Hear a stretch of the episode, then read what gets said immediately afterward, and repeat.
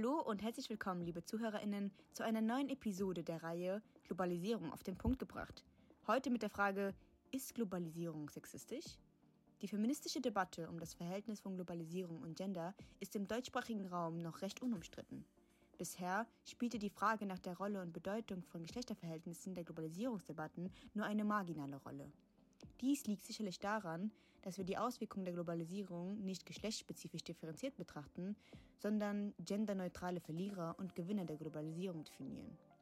Um nun der Frage nachzugehen, ob die Fortschritte der Globalisierung ein sexistisches System unterstützen und besonders Frauen diskriminiert, habe ich zwei ganz besondere Gäste heute eingeladen, die uns mit ihrer Expertise und ihrem Fachwissen in dem heutigen Podcast aufklären werden. Auf der einen Seite haben wir heute Carola Niemann zu Gast eine Frauenaktivistin und stellvertretende Vorsitzende des Marie-Schley-Vereins. Auf der anderen Seite Frau Dr. Christine Bauhardt, Wirtschaftsexpertin und Fachgebietsleiterin, spezialisiert auf Gender und Globalisierung von der Humboldt-Universität zu Berlin. Vielen Dank, dass Sie hier heute erschienen sind. Herzlichen Dank für die Einladung zu Ihrem Podcast. Auch von mir vielen Dank, dass ich hier sein darf. Frau Dr. Bauhardt, können Sie uns zuerst erklären, sind denn Frauen wirklich die Verliererinnen der Globalisierung? Man kann Frauen als allgemeine Verliererin der Globalisierung zunächst nicht pauschalisieren, da Frauen mit der Globalisierung weltweit sehr unterschiedliche Erfahrungen machen. Zudem lässt sich keineswegs ein homogen dualistisches Verhältnis beschreiben, bei dem alle Frauen Verliererinnen und alle Männer Gewinner sind. Allgemein können wir jedoch sagen, dass Globalisierung in den letzten Jahrzehnten die bestehenden Geschlechterordnungen positiv verändert hat. Dies zeigt sich beispielsweise, wenn sich neue Formen der Arbeitsteilung abzuzeichnen beginnen oder wenn Frauen durch den internationalen Zugang zu ökonomischen Ressourcen wie Grund- und Kapitalbesitz ihre Teilhabe und Chancen positiv nutzen können. Auch die Partizipation der Frauen in der Landwirtschaft oder in politischen sowie auch ökonomischen Entscheidungsstrukturen zeigt, dass Frauen die sozialen und kulturellen Fesseln der Vergangenheit gesprengt haben die sie seit über tausend Jahren in ihren kulturellen Käfigen gefangen hielten. Feminismus und Globalisierung sind demnach keine Gegensätze, eher ist unsere internationale Vernetzung ein emanzipatorischer Hoffnungsträger gegen die jahrtausendlange gesellschaftliche, kulturelle und religiöse Unterdrückung von Frauen auf der ganzen Welt. Globalisierung als Retter der Frauen. Scheint zu gut, um wahr zu sein. Gibt es denn auch Schattenseiten und negative Auswirkungen? Nach dem Unifem-Report Progress of the World's Women 2000 hat Globalisierung weltweit durchaus verschiedene, oft gegenläufige Auswirkungen auf Frauen und Männer. Einerseits eröffnen sich ja neue Chancen für Frauen mit einer guten Ausbildung, besonders im Wissensbereich und in den neuen Dienstleistungen. Andererseits jedoch tragen Frauen weltweit die Hauptlast ökonomischer Wandlungsprozesse wie Arbeitslosigkeit, ungesicherte Arbeitsverhältnisse und die Folgen des Abbaus staatlicher Transferleistungen. Schließlich kann der Verweis auf Globalisierung auch ein Versuch sein, Geschlechtergerechtigkeit zu verhindern. Man kann mutmaßen, dass Globalisierung als rhetorisch-ideologisches Ausweichmanöver zur Vermeidung national anstehender und immer wieder aufgeschobener geschlechtergerechter Reformen wie Arbeits- und Sozialordnung dient. Denn man kann nicht die ungleiche Benachteiligung von Frauen auf dem Arbeitsmarkt oder die fortbestehende geschlechtsspezifische Arbeitsteilung als eine unerwartete Folge von der Globalisierung erklären. Deutschland hat verglichen mit anderen entwickelten Staaten eine niedrige Frauenerwerbsquote. Die Steigerung der Frauenerwerbstätigkeit ist nicht nur unter dem Gesichtspunkt der Gleichstellung der Geschlechter, sondern auch im Zusammenhang mit der Leistungsfähigkeit Deutschlands im internationalen Vergleich und aus den demografischen Gründen von Bedeutung. Hier ist also gendersensible Politik gefordert, damit nicht Benachteiligungen verfestigt oder neue geschaffen werden so im Niedriglohnsektor. Aber lässt sich denn die Stellung von Frauen in der globalen Ökonomie wirklich einzig mit Hilfe der Kategorie Geschlecht differenzieren? Ich meine, wir Frauen, wir sind ja alle unterschiedlich. Der Prozess der Globalisierung trifft ganz offensichtlich, wie Frau Dr. Bauhort erläutert, viele Frauen anders als viele Männer. Dennoch sind sie nicht vor allem als homogene Gruppe, sondern nach Klasse und Ethnizität unterschiedlich betroffen. In den industrialisierten Ländern gibt es mehr Frauen als Männer, die zu den Randbelegschaften zählen, und mehr Männer als Frauen, die zu den Stammbelegschaften gehören.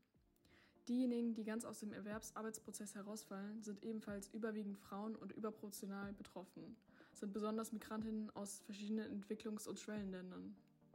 Selbst gut qualifizierten Migrantinnen stehen meist nur prekäre Jobs in einem beschränkten Spektrum von Marktsegmenten offen, unterbezahlt und gering bewertet.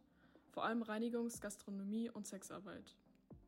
Mehr Jobs für Mittelschichtfrauen schaffen eine wachsende Nachfrage nach billigen Haushaltshilfen, die vor allem illegale Migrantinnen befriedigen. Außerdem ist Frauenhandel in der Prostitution, Ehe und illegale Beschäftigung längst keine kleine kriminelle Nische mehr. Es sind boomende, mafiös strukturierte transnationale Märkte, die Frauen in sklavenähnliche Ausbeutung verschleppen. Frau Niemann, in Ihrem Verein sind Sie ja selbst auch in Entwicklungsländern tätig. Können Sie uns einen Einblick darüber geben, welchen Impact Globalisierung auf Frauen außerhalb Deutschlands hat? Unter dem Druck des Kostenwettbewerbs wird wenig Rücksicht auf Kulturen und soziale Ausgewogenheit genommen. Und darunter leiden zunehmend viele Frauen aus Entwicklungsländern, die in dieser Position der Weltgesellschaft die schwächeren Glieder darstellen. Infolgedessen geraten diese Frauen in neue, oft bedrohliche und entwürdigende Abhängigkeiten. Exemplarisch ist hierfür die Textilproduktion die durch internationale Produktion und Handel die Lebensbedingungen von Frauen beeinflussen. Die Herstellung findet überwiegend in armutsbetroffenen Ländern statt, wo die Menschen zu niedrigen Löhnen und schlechten Arbeitsbedingungen arbeiten. Die große Mehrheit der Textilien sind von Frauen hergestellt, die auf diese Arbeitsplätze angewiesen sind, um ihren Lebensunterhalt zu verdienen und sich und ihre Familie über Wasser zu halten. Selbstverständlich gibt es auch positive Beispiele der Emanzipation der Frauen in der Globalisierung. Und wir im Marie-Schley-Verein haben uns es als Aufgabe verankert, Frauen in Entwicklungsländern ein Leben mit Bildung und Aufstiegsmöglichkeiten zu offerieren. Jedoch ist das Gender Mainstreaming in diesem Aspekt der Globalisierung noch nicht gefestigt und benachteiligt Frauen weltweit. Das spiegelt sich ganz deutlich in den 70 Prozent der Frauen, die in Armut leben, wider, in den von Krisen betroffenen Ländern. Die Feminisierung der Armut führte zu einer Feminisierung der Migration. Dem kann ich nur zustimmen. Vereine wie die von der Frau Neumann helfen, eine Grundlage der weltweiten Mobilisierung und Vernetzung von verschiedenen Frauenorganisationen auf der ganzen Welt zu schaffen.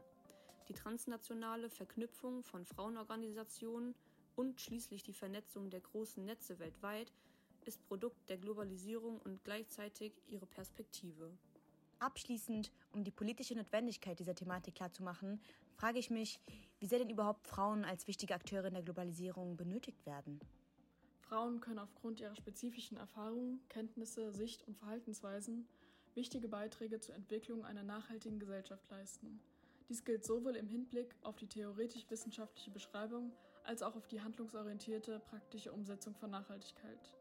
Überall in der Welt haben Frauen mit unterschiedlichen sozialen und kulturellen Ausgangssituationen eine lange Tradition der Verantwortung für Ressourcennutzung und für das soziale Zusammenleben. Hier haben sie sowohl Handlungskompetenz als auch innovative Kraft bewiesen. Dennoch bedarf es meiner Meinung nach einer differenzierten Sicht auf aktuelle globale Transformationsprozesse, um den Blick für die Vielfalt von Entwicklungen, trotz der Eintönigkeit der immer wiederkehrenden Ungerechtigkeiten im Verhältnis von Männern und Frauen zu weiten. Wenn Frauen als bloße Opfer eines männlich-kapitalistischen Automatismus begriffen werden, dann sind Handlungsperspektiven gegen ökonomische Ausbeutung und politische Unterwerfung nicht einmal mehr denkbar. Vielen Dank, Frau Niemann und Frau Dr. Bauhardt, dass Sie am heutigen Podcast teilgenommen haben. Es war mir eine Ehre, ein so informatives Gespräch mit Ihnen zu führen. Ich hoffe, mein Gastauftritt hier in Ihrem Podcast war bereichernd und ich konnte dazu beitragen, mehr Klarheit auf das Thema Globalisierung und Gender zu schaffen.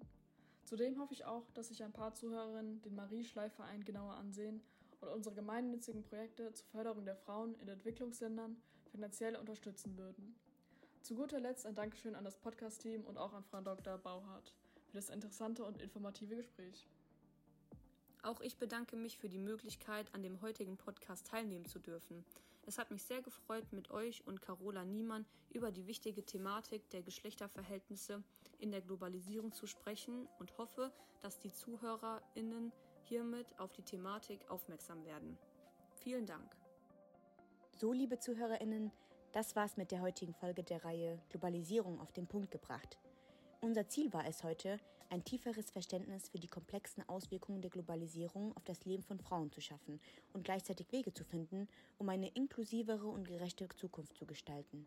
Wir hoffen, dass diese Podcast-Folge dazu beiträgt, ein Bewusstsein für die Herausforderungen zu schärfen, mit denen Frauen in der globalisierten Welt konfrontiert sind und gleichzeitig Wege zu finden, um eine inklusivere und gerechte Zukunft zu gestalten.